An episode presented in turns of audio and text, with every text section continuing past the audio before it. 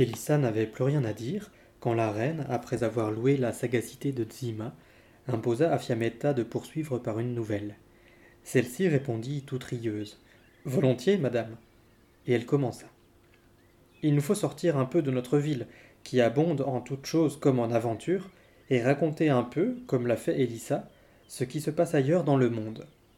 C'est pourquoi nous allons faire un saut à Naples pour voir comment une de ces bigotes qui font la fine bouche en matière d'amour fut amenée par la ruse d'un amant à cueillir les fruits de l'amour avant que d'en avoir vu éclore les fleurs. Cette histoire vous mettra en garde quant à ce qui peut arriver, tout en vous faisant vous divertir de ce qui est advenu.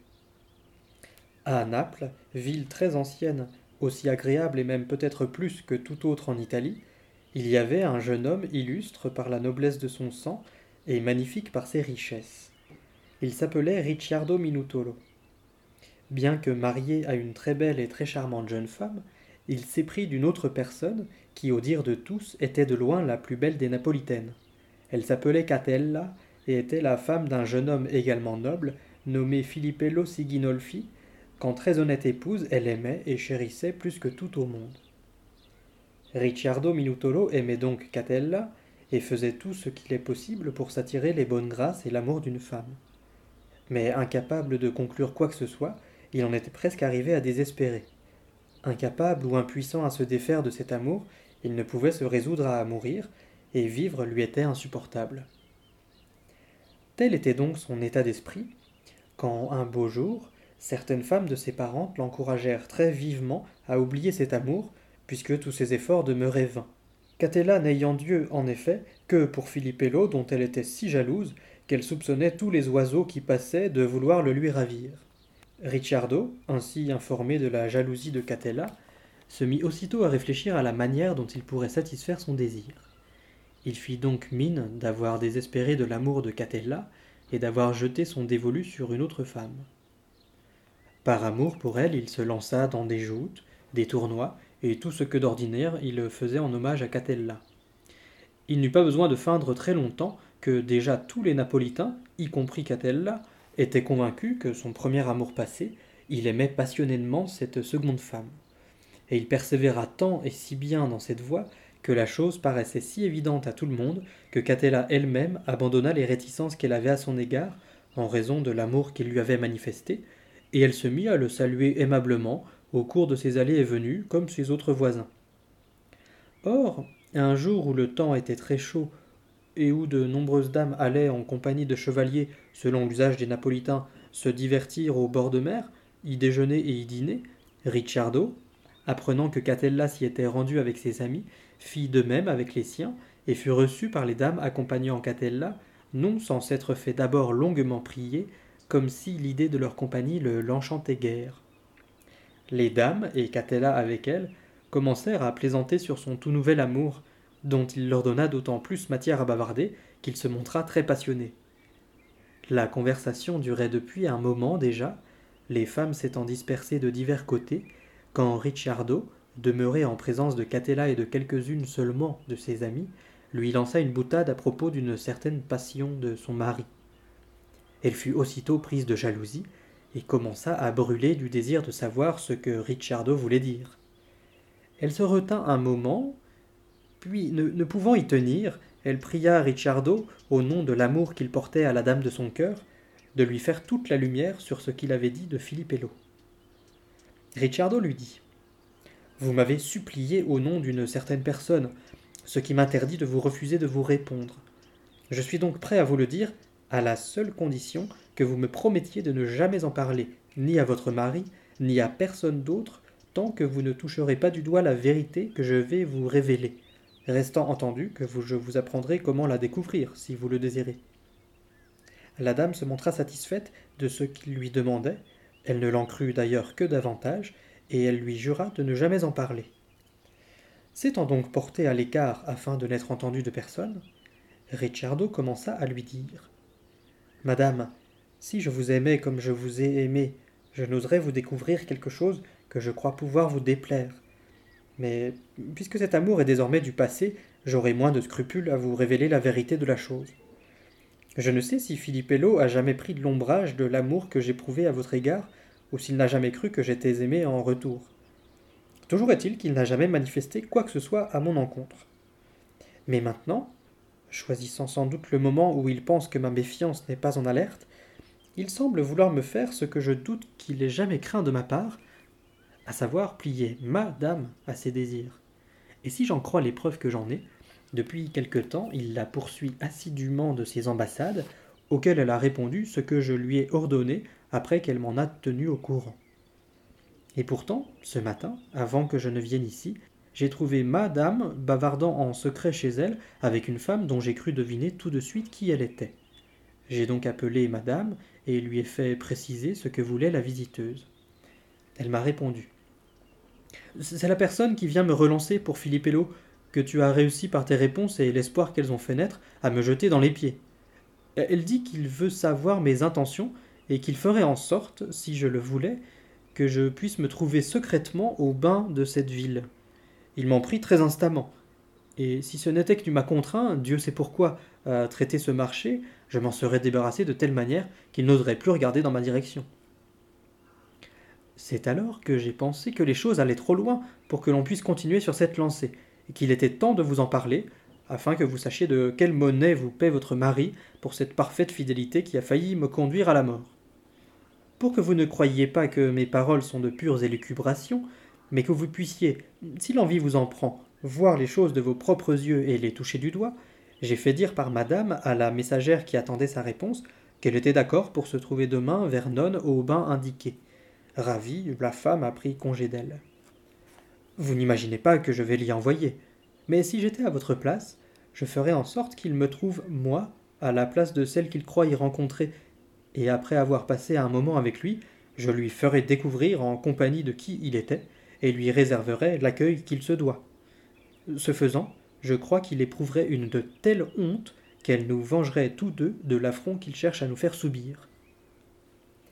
En entendant cela, Catella, sans tenir compte le moins du monde, ni de la personne de celui qui parlait, ni de ses pièges, crut aussitôt Ricciardo sur parole, selon l'habitude des jaloux, et commença à faire le rapprochement entre certains événements passés.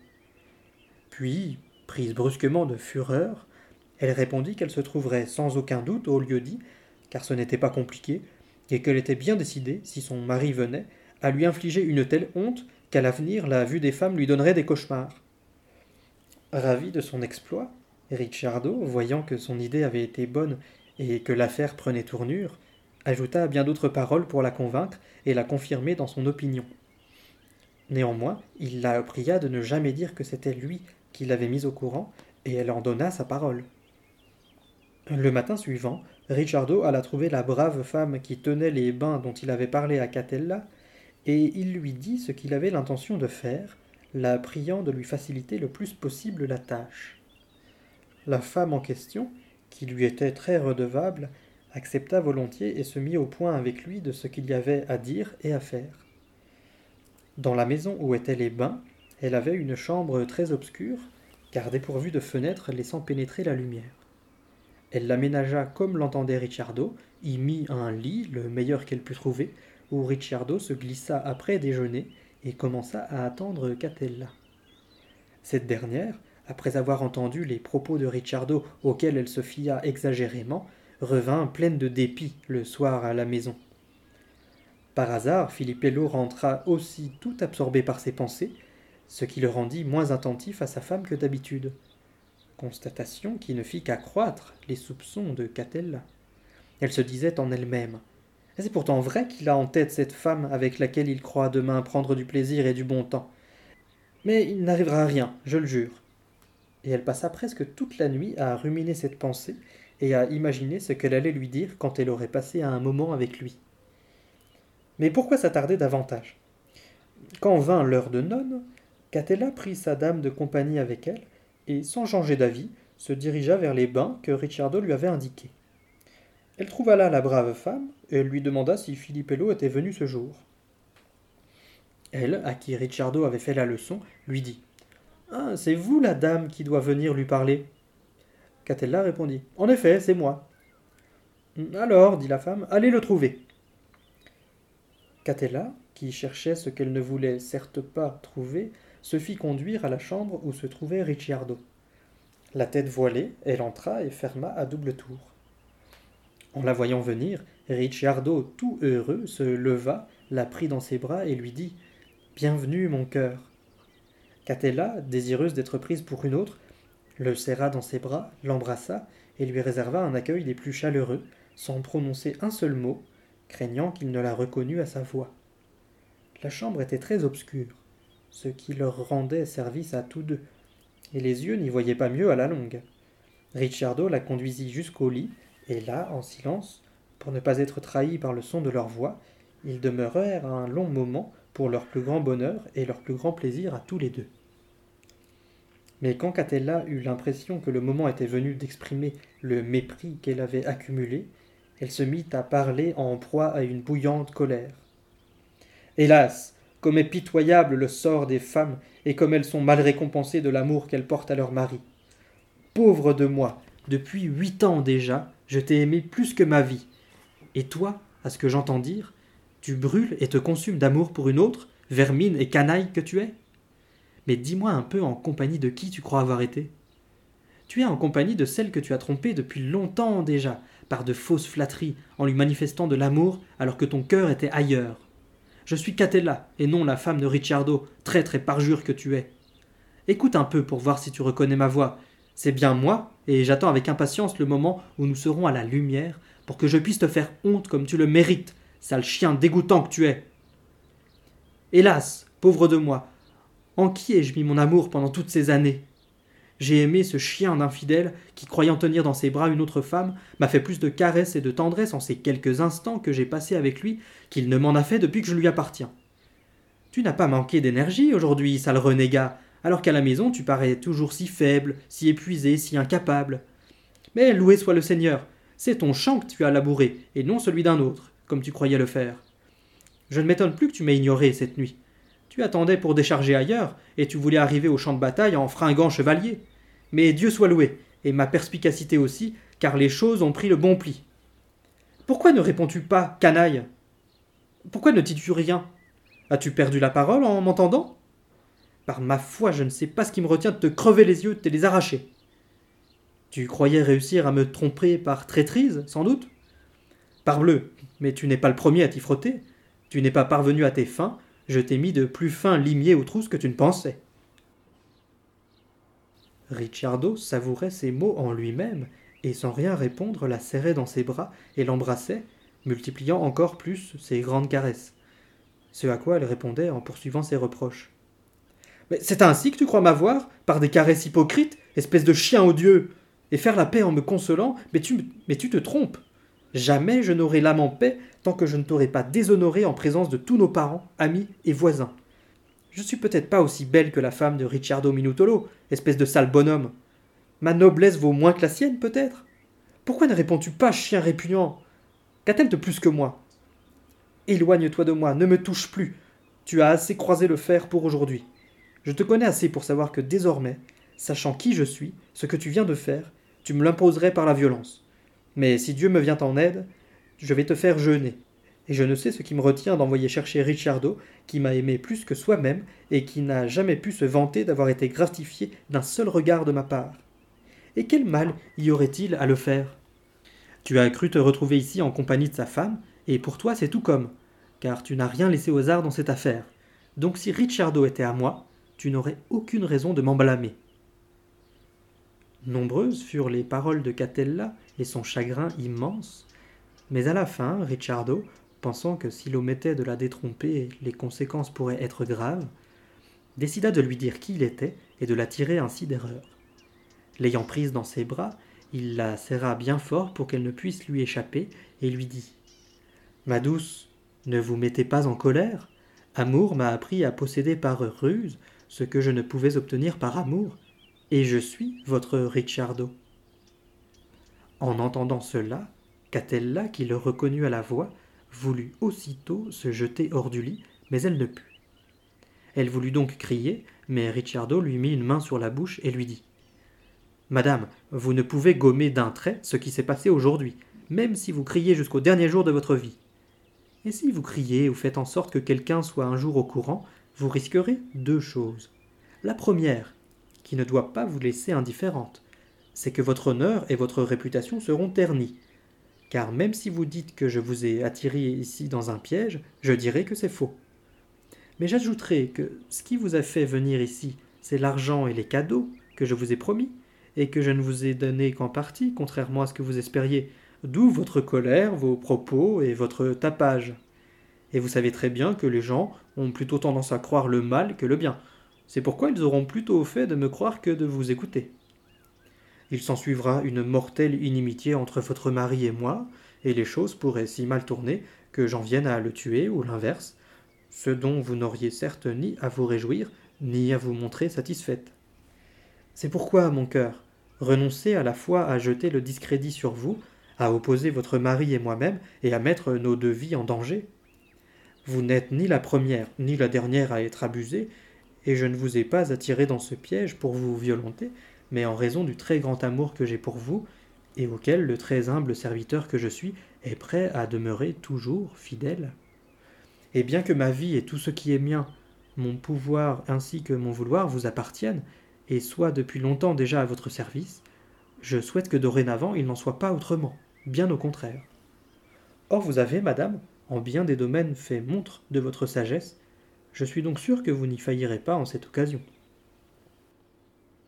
Tandis que Ricciardo prononçait ces mots, Catella sanglotait, mais malgré son trouble et son remords, sa raison fut si sensible aux paroles de Ricciardo, paroles de vérité, se convainquit-elle, qu'elle dut s'avouer que les conséquences futures pourraient bien être telles qu'il les avait décrites.